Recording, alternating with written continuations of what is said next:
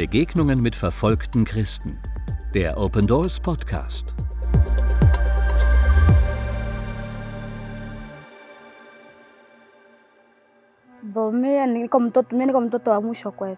Ich bin das letzte Kind, das zu Hause war. Darum schaute ich nach unserer Mutter.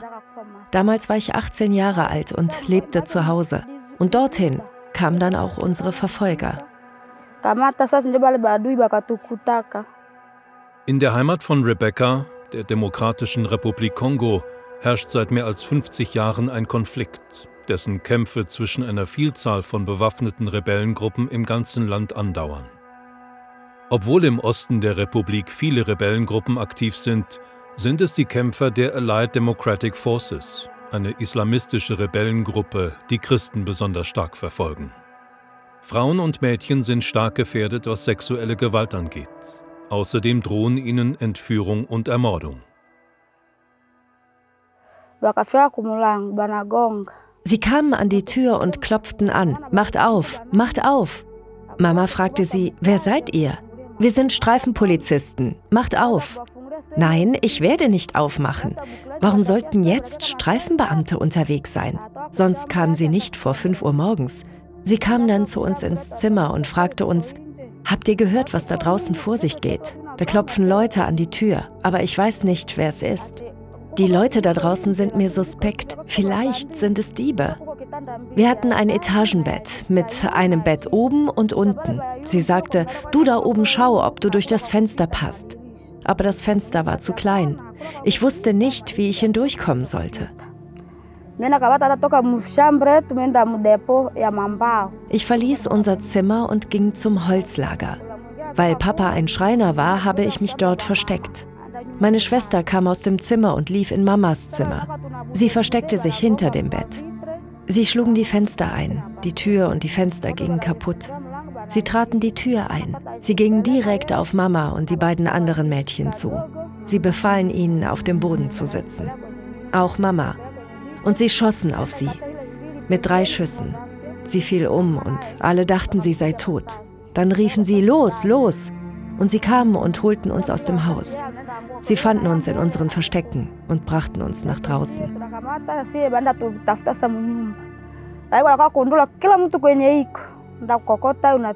Sie fragten noch, wer ist in der Küche? Ich sagte niemand, aber da waren ein Mädchen und ein Junge. Wir bewahren nur Feuerholz und andere wertlose Dinge dort auf. Sie riefen, lasst uns gehen. Wir ließen die anderen zurück. Ich weiß nicht, was mit ihnen passierte. Nachdem wir das Dorf verlassen haben, blieben andere Rebellen dort, um noch mehr zu töten. Wir waren fünf Leute, die sie aus unserem Haus mitgenommen haben. Meine Schwägerin, und wir vier Geschwister. Sie sagten, habt keine Angst, ihr werdet keine Probleme haben, lauft nur nicht weg. Wenn ihr flieht, töten wir euch. Wir bekamen einiges in die Hand gedrückt und dann gingen wir los. Auf dem Weg stießen noch mehr Leute zu uns. Wir gingen weiter und versuchten uns mit Lachen zu trösten. Sie sagten, habt keine Angst, es wird euch gut gehen. Es gibt Menschen dort, Häuser, Essen, alles, was ihr wollt. Auf dem Weg kamen wir an einem Zuckerrohrfeld vorbei. Dort haben wir auch Mais geerntet, uns ausgeruht und sind dann weitergegangen. Als wir sagten, dass wir müde seien, gaben sie uns Wasser. Gegen 5 Uhr morgens waren wir immer noch unterwegs. Aber dann hielten wir an. Sie sagten, dass wir beten sollten, weil sie Muslime seien. Aber wir haben geschlafen und sie haben gebetet. Als sie fertig waren, gingen wir weiter. Wir kamen gegen 12 Uhr mittags in ihrem Lager an. Es gab auch Leute, die Wache standen und die patrouillieren.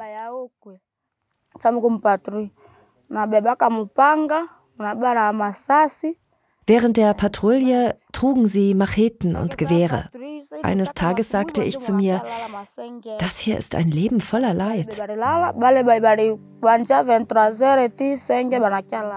Herr, wir sind so gut wie tot. Es ist wahr. Wie können wir fliehen? Ein Mädchen sagte zu mir, lass uns fliehen. Hör zu, eines der Mädchen ist krank geworden. Wenn wir das Feuerholz holen sollen, werden wir mit der Kranken sein. Sie wird uns begleiten. Sobald wir das Feuerholz gefunden haben und es tragen, wird das kranke Mädchen schauen, wie wir entkommen können. Ich machte mir keine Sorgen. Ich war ja schon hoffnungslos. Dieses Mädchen sagte zu mir, machst du mit? Was sollte ich sonst tun? Geh nicht zu ihnen und kreide mich an. Nein, das werde ich nicht. Du hast mir ja nichts getan. Wir können entkommen. Ah, funktioniert dein Kopf nicht richtig? Wohin sollen wir gehen? Der Weg, den sie ausgesucht hatte, war am Zelt des Anführers vorbei. Um uns herum das Lager. Das Zelt des Anführers war bei uns in der Nähe. Wir werden es nicht schaffen. Aber sie sagte, wir können es schaffen. Ich sagte, du bist unvernünftig. Willst du Gott auf die Probe stellen? Nein. Dann lassen wir es, sonst töten sie uns einfach. Nein, das ist keine Lösung. Lasst uns einfach gehen, auch wenn wir ahnen, dass man uns erwischen wird. Und sie werden uns töten und sagen, dass wir auf der Flucht erwischt wurden. Aber besser, als sich zu ergeben und getötet zu werden. Besser, wir werden beim Weglaufen erwischt und direkt getötet. Auch wenn wir Angst haben. Ich selbst habe keine Angst. Lass es uns mit Gott versuchen. Wir gingen los und wir schafften es aus dem Lager. Wir kamen nicht weit und legten uns zum Schlafen. Mit dem Morgen wollten wir schauen, wie es weitergeht. Ich fragte mich die ganze Zeit, ist es wirklich wahr? Wir versuchten zu schlafen, aber es war sehr feucht und kalt. Irgendwann hörten wir, wie sie aus dem Koran lasen. Sie beteten um 5 Uhr morgens. Wir waren so nah, dass wir es hörten und auch, woher die Stimmen kamen. Sie kamen von der anderen Seite. Irgendwann erreichten wir einen verbrannten Ort. Siehst du den Berg dort, der ein wenig verbrannt ist? Lass uns dorthin gehen. Wenn wir in den Bergen angekommen sind, sind wir schon weit. Weißt du, was das für ein Berg ist? Nein, ich auch nicht. Wenn wir dort ankommen, schauen wir, wie es weitergeht. Wir gingen durch einen Wald, der wie ein Park aussah. Wald, Gras, hinter dem Berg das gleiche. Wir wussten nicht, ob wir an der gleichen Stelle abbiegen oder weitergehen sollten. Da hörten wir auf einmal den Anführer. Was sollten wir tun? Wir überquerten den Weg und versteckten uns. Da waren Männer, die nach uns suchten, die ganze Nacht und den ganzen Morgen. Die ganze Gruppe suchte nach uns. Sie hatten uns fast gefunden. Ich sagte, komm, wir gehen weiter, sonst sterben wir hier. Wir müssen es in Gottes Hände geben. Schließlich kamen wir auf dem Gipfel an. Wir kamen etwas zur Ruhe, aber dann sahen wir die Männer auf der anderen Seite. Sie waren es. Wir sahen ihre Kleidung. Sie hatten jemanden gefangen, einige Menschen. Ich sagte, wir müssen uns erst verstecken und dann weitergehen. Wir gingen los. Irgendwann kamen wir zu einem Fluss. Es war Jesus, der uns dieses Wasser gab. Dieses Wasser zu trinken fühlte sich himmlisch an. Wir fanden auch Essen an den Bäumen. Wir aßen, was wir wollten, und unser Hunger wich.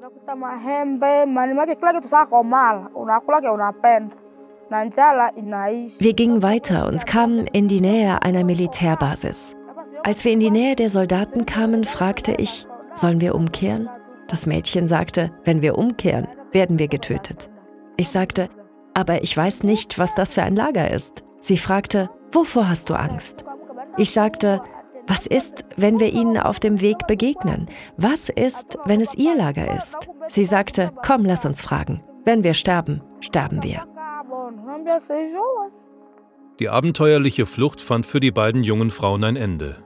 Ihnen wurde geholfen und auch viele Fragen nach dem Angriff und der Entführung gestellt. Nachdem wir alles besprochen haben, durften wir gehen. Ich fragte sie, wo ist meine Mutter? Sie sagten, deine Mutter lebt noch. Ich dachte ja, sie sei tot. Sie ist mit zwei Mädchen im Krankenhaus. Als ich sie sah, fand mein Herz Frieden.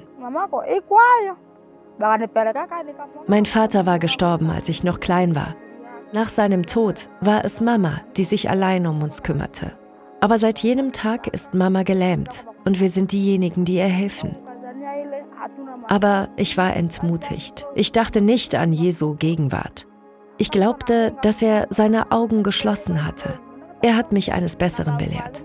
Er half mir zu entkommen und bewies, dass er mich wirklich sieht. Aber ich brauche Gebet. Ich gehe in die Kirche. Wir haben einen Chor. Wenn ich dort bin, habe ich keine Sorgen. Ich fühle mich gut. Aber wenn ich allein bin, fange ich an nachzudenken.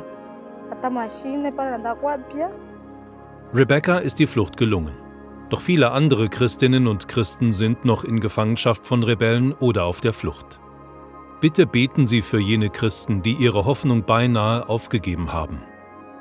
Und bitte beten Sie für Christinnen und Christen wie Rebecca, die Unterstützung brauchen, um ihre traumatischen Erfahrungen der Verfolgung zu verarbeiten. Wollen auch Sie verfolgte Christen unterstützen? Werden Sie Open Doors Gebetspartner und erfahren Sie monatlich durch unser Open Doors Gebetsmagazin mehr über die Situation verfolgter Christen weltweit. Jetzt auf unserer Homepage bestellen www.opendoors.de/magazin